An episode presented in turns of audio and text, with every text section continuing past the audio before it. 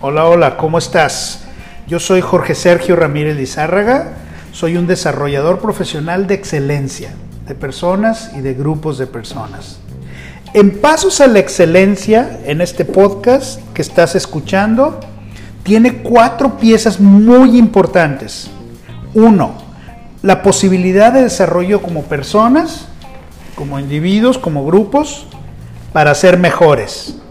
Dos, una posibilidad de desarrollo de habilidades en ventas y servicio.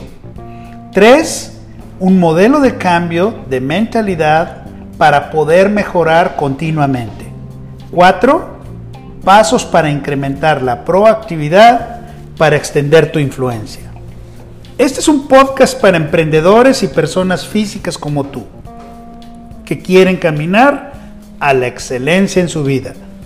Es hora de que explotes todo el potencial que tienes. ¿Estás listo? ¿Estás lista? Comencemos pues a dar un paso a la excelencia. Bienvenido.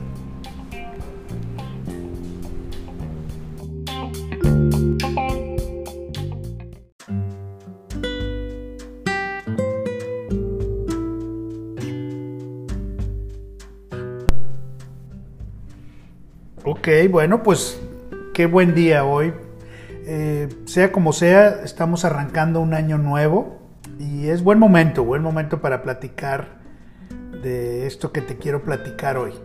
La gente muy exitosa sabe que siempre hay un principio y un fin en todos los viajes que hace. Por alguna razón, las personas promedio piensan que pues todo en la vida o que muchas cosas en la vida son para siempre.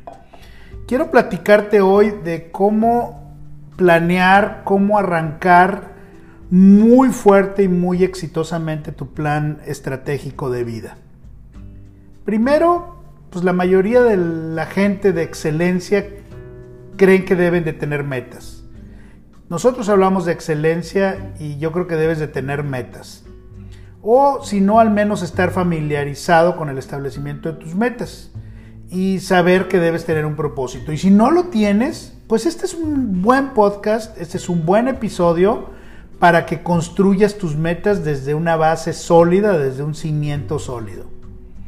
Eh, quiero que traces en tu cuaderno, en alguna hoja, hagas el ejercicio junto conmigo. Vas a utilizar unas 8 o 10 páginas a lo mejor, eh, hojas blancas, para trabajar conmigo este plan de vida, esta línea de vida. Traza por favor una línea, una línea en tu hoja, donde hasta el lado izquierdo pongas una N que significa nacimiento. Sí, hasta el lado izquierdo de la línea que traces, una línea horizontal, pon una N de nacimiento. Y al final de la línea hasta la derecha, pon una F del final. Si ya estás ahí, pues básicamente en la línea de arriba que trazaste ahí, escribe el año de tu nacimiento sobre la letra N. Eh, la siguiente instrucción puede ser un poco más difícil. Si lo requieres, pues tómate un tiempo, pon pausa y tranquilo, tómate un tiempo para que pongas en dónde planeas que es tu F en tu línea de vida.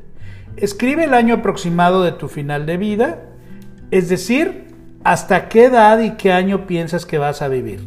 Todo lo que planeas lo logras, así es que ánimo. Tercer paso, coloca una letra P en esta línea que significa presente. A lo largo de la línea de vida indicando dónde estás en el presente. Escribe tu edad en el presente. Debe estar colocada en relación a las otras letras. Es decir, si planeas vivir 100 años, y estás ahora en los 50, pues tu P debería estar en el centro exacto de tu línea de vida. En fin, depende de la edad que tengas, depende de la edad que quieras vivir. Coloca por favor la P más cerca de la N o más cerca de la F, dependiendo de tu edad y hasta dónde quieras vivir. Y luego por favor coloca una R, coloca una R, que la R es de retiro, en tu línea de vida indicando el año que planeas retirarte. Tu retiro no necesariamente significa que pararás de trabajar o significa que dejarás de trabajar todo en tu vida, si tú así lo deseas. Pon una R donde estimas que ya no dependerá tanto trabajar para obtener tus ingresos o seguir manteniendo tu estilo de vida o el estilo de vida que quieres para ti y para tu familia. Puede ser a los 55, a los 60, a los 65, a los 70. Cada quien tiene diferentes edades para el retiro planeadas y presupuestadas. Cuarto paso. Después de que ya coloques esa R, ¿verdad? Quinto paso, dibuja una línea ondulada sobre la desde la N de nacimiento hasta la P de presente. Lo único que representan estos años es tu experiencia. Puedes poner una línea ahí desde la N hasta la P y esos son los años que llevas de experiencia. Esa es tu historia y ya no puedes hacer nada por cambiarla. No puedes cambiarla, ya pasó. Empieza a vivir. Sexto paso. Ahora puedes empezar la vida a vivir el resto de tu vida. Es una frase ya muy trillada que dice Hoy es el primer día del resto de mi vida. Bueno, velo así en esta línea de vida que estás trazando. De la P hacia adelante es el primer día de los días que te faltan por vivir. Luego, haz un inventario. Toma un inventario de dónde estás ahora mismo, en el presente. Ahorita te voy a dictar algunas cosas que vas a ir anotando y vas a poner en dónde te encuentras en tu línea de vida. Al lado de cada título escribe un breve resumen de tu, de tu situación actual. ¿Verdad? Básicamente, fíjate, pon, ¿dónde estoy ahora? En, en ocho áreas de tu vida. ¿Listo? Primero, trabajo. ¿En dónde estoy ahora? ¿Tengo todo bajo control o necesito mejorar? Dos, en tu familia. ¿Tienes todo bajo control o necesitas mejorar? 3. En lo espiritual. ¿Tienes todo bajo control o necesitas mejorar? Tus finanzas. ¿Tienes todo bajo control o necesitas mejorar? Tú como persona, en lo personal, tu cuidado personal, tu desarrollo personal, ¿tienes todo bajo control o necesitas mejorar? Tu salud. ¿Tienes todo bajo control o necesitas mejorar? Lo social. Y por último, la educación. Ya está, ya terminaste tu educación, está todo bajo control o necesitas mejorar. Buenísimo, regresamos al paso 9 de nuestro trabajo. En la siguiente página, escribe lo que te gustaría lograr, ¿verdad?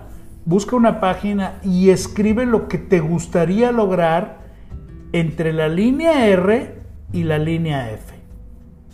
En este momento, borra el año que pusiste en la F de fin y añade otros 10 años. ¿Verdad? Esa es tu opción. Así es que si tú quieres vivir un poco más, agrégale otros 10. Imagínate que Dios te lo regala. Pero escribe ¿Qué te gustaría lograr antes de retirarte? Y otra vez, pon las ocho áreas. Te las repito. En el trabajo. Y pon ahí a la derecha unas notas de qué te gustaría lograr antes de retirarte en el trabajo.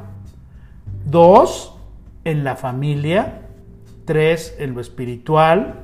Cuatro, en lo financiero. Quinto, en lo personal. Sexto, en la salud séptimo en lo social y octavo en la educación. Son las ocho áreas que vas a trabajar siempre, así es que estas ocho áreas son muy importantes que tengas claro. El ejercicio anterior que hicimos de dónde estás ahora, todo bajo control, necesitas mejorar. Y el siguiente ejercicio, tomar algunas notas de dónde te gustaría estar cuando te retires en las ocho áreas. ¿Listo? Tienes 10 años más para la F, así es que utilízalos, utilízalos para lograr todos tus sueños. Ahora, no hagas nada con este documento hasta dentro de los próximos días, sin embargo, reflexiona respecto a lo que escribiste en estas páginas. Si estás satisfecho, si hay algo que no está bien, si hay algo que todavía necesitas poner en marcha, ¿verdad? Si hay algo que no está funcionando ahorita, si tienes que hacer cambios para realizar tus metas. Y bueno, después de estos días, después de estos días, vuelve a hacer otra evaluación. ¿Qué te gustaría lograr después de tu retiro? Padrísimo. Otra vez, en las ocho áreas, en el trabajo, en la familia, en lo espiritual, en lo financiero, en lo personal, en tu salud, en lo social. Toma algunas notas ahí, en la hoja que estás escribiendo, y di qué te gustaría lograr después del retiro. Recuerda, la anterior dijimos qué te gustaría lograr antes del retiro. Ahora vamos a ver qué te gustaría lograr después del retiro y eso es lo que vas a hacer. Estás listo para trabajar tu plan de mejora. Quiero lanzarte un reto. Muchas personas coinciden, muchos autores que he leído coinciden en que nunca han podido entender por qué la gente, por qué nosotros no podemos ver más allá del día que estamos viviendo. No todos, ¿verdad? Pero muchos vivimos al día a día. En lo personal me asombra y aún más, ¿verdad? Ver cómo la gente eh, está de algún modo motivada día a día, la responsabilidad de manejar su negocio, vender, manejar su mercado, sus clientes, sus ingresos, sus finanzas, pues puede ser muy difícil, muy arduo, cuando no tienes claro hacia dónde vas. Cuando hablo con gente así, de una vista tan corta como que nada más viven, quieren vivir en el presente, los veo como ahogándose en los problemas diarios, en los problemas cotidianos, viviendo en la negatividad. Cuando les pregunto por qué siguen operando de esa manera, ellos me miran pues como extrañados, como si pensaran que en su vida no hay alternativas. Y yo platico un poco y platico hoy contigo, hay que establecer metas de largo plazo, esa es la clave. Al llevar a cabo el complicado trabajo del día a día, el agobiante e incesante día a día, tienes que saber lo que estás tratando de lograr en, el largo plazo. Eso te da la motivación para continuar peleando por tus metas. Por eso es tan importante que escribas qué quieres lograr antes del retiro, qué quieres lograr después del retiro. Fíjate, contéstate esta pregunta, quizá escríbela. ¿Qué diferencia haría en el día a día saber lo que debes llevar a cabo, sabiendo que cada día te acerca más y más al resultado final deseado. ¿Cambiaría algo? Otra pregunta interesante. ¿Qué implicaciones tiene el ser descalificado por un cliente cerrado de mente? ¿Qué pasa contigo cuando un cliente te cierra la puerta porque él también tiene una mente reducida, una mente pequeña? ¿Qué sentido tiene estar preocupados por lo que pasó ayer o peor aún, por lo que podría pasar mañana? Contéstate esas tres preguntas, te puede ayudar a encontrar un buen camino. ¿Hay una forma fácil de estar motivado? Hay una manera fácil de garantizar tu éxito. Y esto es estableciéndote un programa de metas. Establece un programa para ti. Las metas te mantienen motivado a través de los días días difíciles, días no tan fáciles, cuando te sientes eh, estresado, cuando te sientes agobiado. Y las metas te proveen de experiencia placentera cuando alcanzas tus objetivos. Te dan la razón para saltar, para brincar, para sobrepasar los obstáculos, no para sacarles la vuelta. Cuando tú tienes un pensamiento positivo, cuando tú tienes una meta positiva, vas desencadenando después la creatividad. Y la creatividad es la que te permite saltar todos los obstáculos de una mejor forma. No evadirlos, no quitarlos. Responde a la pregunta del por qué las metas no deben de ser sofisticadas o glamorosas. Muchas de las personas con las que trabajo ahora me llama la atención porque para ellos solo se sienten satisfechos cuando logran o están esperando a lograr algo grande. No se dan cuenta que cada día logran pequeñas metas que construyen las grandes metas. Es por eso que te digo, las metas no deben de ser sofisticadas o glamorosas. No tienen que proyectarse demasiado lejos en el futuro. Lo más importante es que tienen que ser tuyas. Así sean pequeñas metas, metas que te llevan a mañana, te llevan a lograr algo en la semana, te llegan a lograr algo en el mes que estás, te llevan a alcanzar un trimestre exitoso, te construyen un año que te atreviste a soñar. Así es que adelante, hazlo. Visualiza tus metas, visualízalas. Porque quiero terminar con esto. Las metas deben establecerse si quieres estar motivado para seguir adelante y para alcanzarlas. Las metas no las puedes encontrar en una tienda de metas. No las puedes comprar en una aplicación, no las puedes comprar en una tienda en internet. No las puedes pedir prestadas a tus vecinos, no las puedes pedir por catálogo. ¿Dónde están? ¿Dónde están las metas? Están guardadas en tu mente. ¿Y cómo liberarlas, Jorge? Algunos me preguntan. Pues básicamente, fácil, ignorando las cadenas que te atan, permitiendo que tu mente vuele y capturando en estos pedazos de papel en los que hemos estado hablando una fotografía que tú la ves al final y entonces una vez que capturas esa imagen de dónde quieres estar, a dónde quieres ir, esos garabatos, esas cosas que escribiste, se van a convertir en una pieza maestra que será tu futuro. Fíjate, si te atreves a visualizarlo, lo puedes lograr. Pasos a la excelencia. Sigue adelante. Vamos bien.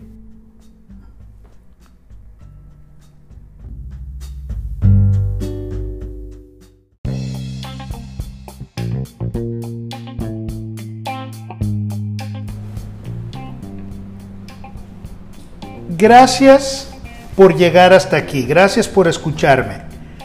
Pasos a la excelencia, esto fue todo por hoy. Espero que encontraste algo de valor, pues esa es la intención.